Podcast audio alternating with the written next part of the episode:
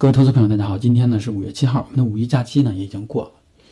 本来呢，我计划是五一假期如果不出去的话呢，就给大家多录节目。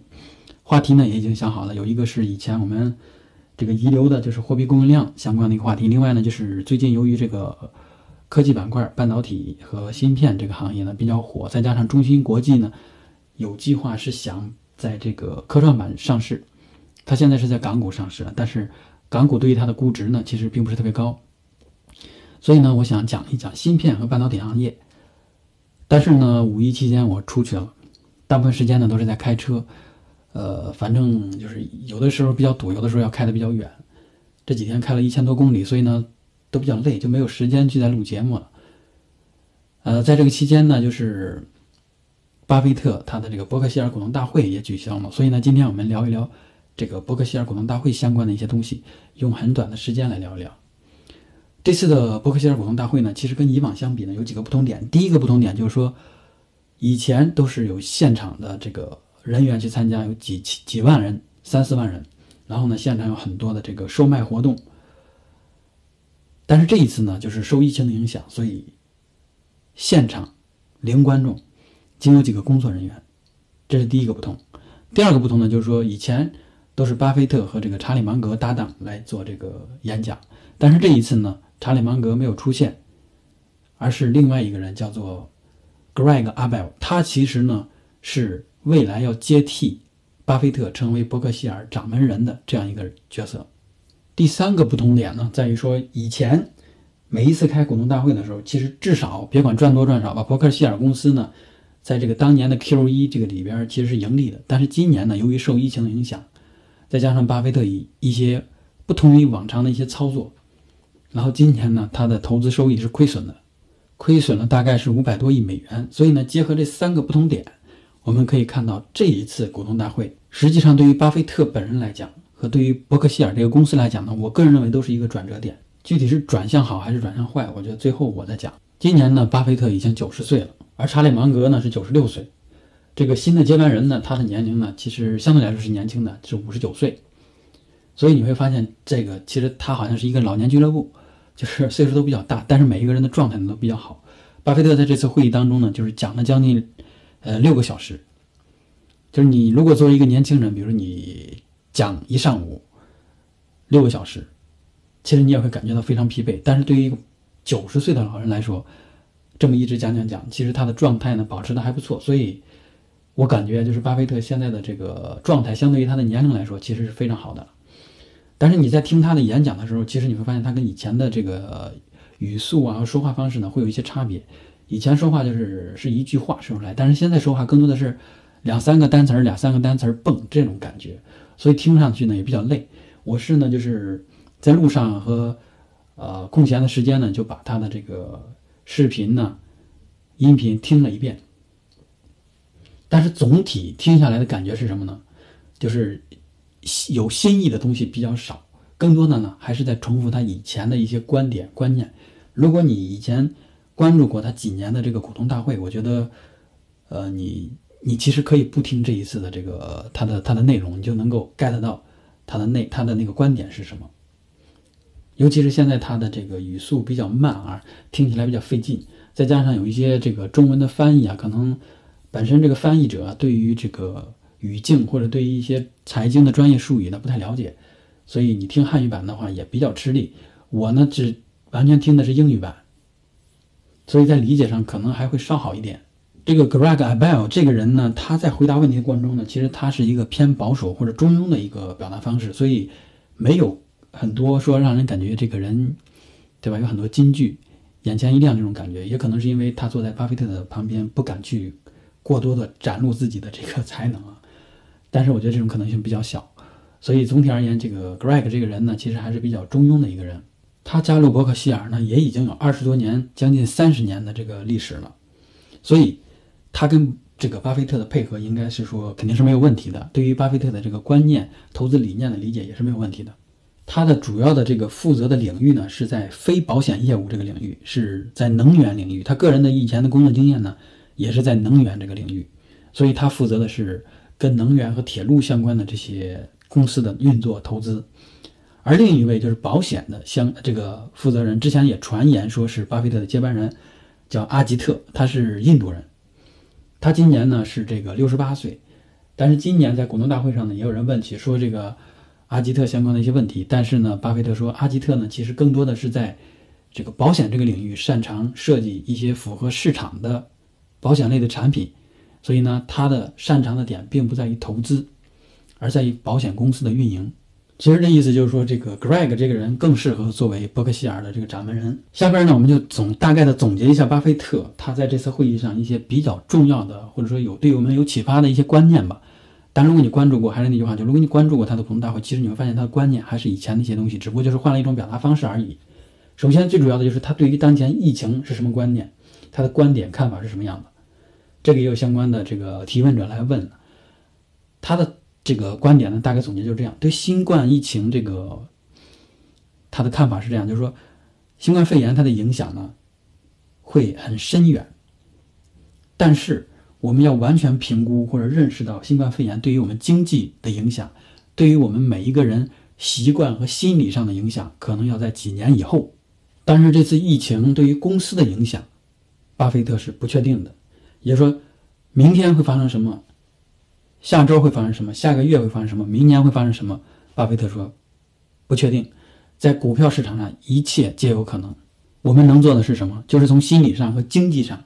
为这种可能性做好准备。另外一个就是比较重要的观点，就是巴菲特也一直在讲的。他前面有有几个 PPT，那个那个 PPT 里边主要内容其实都在强调说，美国之前经历了非常严重的，比如说大萧条，呃，还有一些战争。还有零八年的金融危机，但是呢，我们都过来了，而且发展的呢都比以前好，所以这次疫情一定也是一样的道理，终有一天呢我们会这个走过去，会忘记或者淡忘它，而而我们的经济呢，公司呢也会发展的更好，所以呢，巴菲特对未来呢是充满了信心，对未来的美国是充满了信心，对这个市场经济充满了信心，对很很多企业也是充满了信心，所以呢，他有一句话也是一直在强调的，就是说 Don't bite。Against America，意思就是说不要做空美国，要看好美国。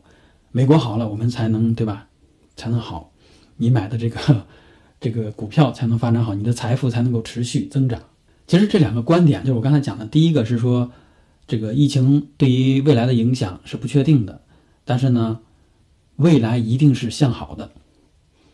所以我们不能做空美国。但是你会发发现，就是巴菲特现在做的事儿是什么？就是第一。他持有大量的现金。第二呢，他没有急于去买入很多这个公司的股票，而是在观望。所以他预测可能会有更加严重的事情会发生，会到来。现在还不是真正的底，所以也没有急于出手，而是在准备钱，准备抄底。给我的感觉是这样的。第三个比较重要观点就是说，美这个巴菲特其实是比较赞赏这一次美联储在面对这个疫情危机的时候的一些。呃，动作和反应，他认为正是这一些作为或者是这个动作，才对于当下经济的刺激和发展起到了作用。如果说像上一次零八年金融危机一样，他动作比较慢或者没有任何动作，可能那个严重的后果是超乎我们想象的。而且，巴菲特呢，其实对于这个美国政府发行国债这个事儿是比较支持的。当然，如果细细分析起来，其实你会发现，巴菲特对于美国其实是一个。不能说爱国吧，或者是一个确实是一个非常支持的这么一个态度。然后对于美国政府的一些作为呢，其实也是比较支持的。然后如果我们从中国中国民众的这么一个角度去看的话，可能会会跟他有一定的冲突，但是这个也是正常的。所以在在这一次会议当中呢，其实没有涉及到中国这个话题。另外呢，也没有说这个中国的投资者进行提问这个环就没有人去发问。也可能是因为这一次没有查理芒格。查理芒格呢，其实对于中国比较了解，而且对于中国的投资呢比较感兴趣。但是巴菲特这一次就是彻底的是没有提中国相关的东东西，也可能是因为他的会议时间是跟我们中国有时差，所以有很多中国的这个投资者呢就没有去提问。最后呢，其实有很多人在问巴菲特这个清空这个航空股这个原因以及损失相关的内容啊，然后。我个人总结一下，其实他清空这个航空股票，其实主要出于两个原因。第一个原因就是说，他不看好航空这个企业的未来了。而且呢比较难以预测到底会怎么样，因为现在这个由于停飞，国内的停飞，国际上的停飞，很多飞机都停在那里，对吧？停在那里，这个飞机每一天它的成本就很高，再加上一些其他的成本，所以这个亏损肯定是必然的。具体什么时候能够再起飞，这个东西不确定。第二点呢，我觉得主要是因为巴菲特这个伯克希尔公司持有大量的现金，他如果作为这个航空公司的这个股东、大股东，你不出钱拯救自己的这个航空公司，你却让航空公司呢去申请政府的这些救济补助，这个事儿呢会引起一些道德上的谴责。所以巴菲特为了这个避嫌啊，他就不太合适。他在会上明确说了，就是说我不会用股东们的钱去救这些子公司，去去给这些子公司输血，就大概是这意思。所以他就清空了。最后呢，我们来看一下这个伯克希尔现在持有的这些普通股票有哪些，就流通股，它是通过这个证券交易所买入的这些股票有哪些？总共呢，现在持仓市值呢有一千八百亿美元。然后这里边占了前五位的，大概又占了百分之六十九的这个仓位啊，有美国运通公司，有苹果，有这个美国银行，有可口可乐，有这个富国银行，所以你会发现银行股，呃，占了很多，可口可乐，还有就是苹果，这个三大领域吧，占了百分之七十，将近百分之七十的这样一个比例。我觉得它的持仓呢，我们可以借鉴一下，就是银行在这次经济危机中呢，其实没有遇到像上次零八年那样的严重性的问题。最后的最后呢，让我来总结一下，就是我觉得就是在这一次二零二零年的这次股东大会以后呢，其实人们对于股神他的观念会逐渐的产生变化。说的难听一点，就是说股神不再是股神。这个意思就是说，任何一个投资者在股市里面都会面对不确定性和亏损的可能性，没有一个人可以说做到永远在河边走不湿鞋，这样的人是不存在的。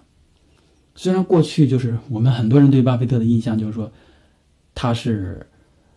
这个一个永远在河边走，但是永远捉鱼但是不湿鞋的这样一个人，实际上不是。巴菲特之所以能够。成功或者赚到很多钱，是因为他之前已经通过这个非公开市场上的这些这些投资呢，其实取得了很多的这个资金，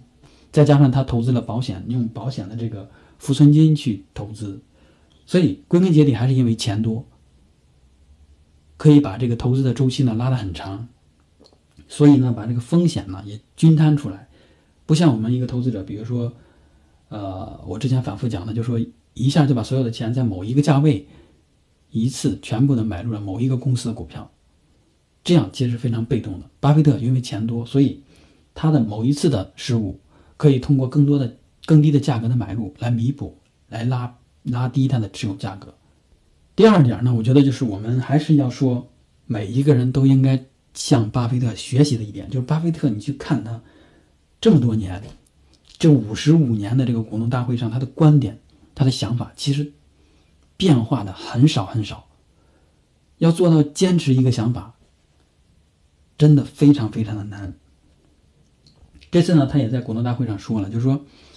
有一些投资者问他，所以他在回答里边就说：“这个我们要想清楚自己的自己相信的是什么，而不是被坐在你身边的这个人的某些话呢所改变。”所以呢。巴菲特之所以能够成功，我觉得还是跟他的极致的这样一个理念是分开的。这次会议呢，我认为呢，其实是巴菲特和伯克希尔的一个转折点。从这儿以后呢，可能人们对于巴菲特和这个伯克希尔的一些光环呢，会慢慢的这个褪去。人们呢，可能会越来越少的，渐渐的是一个过程，就是慢慢的越来越少的去提及它，不像现在这样。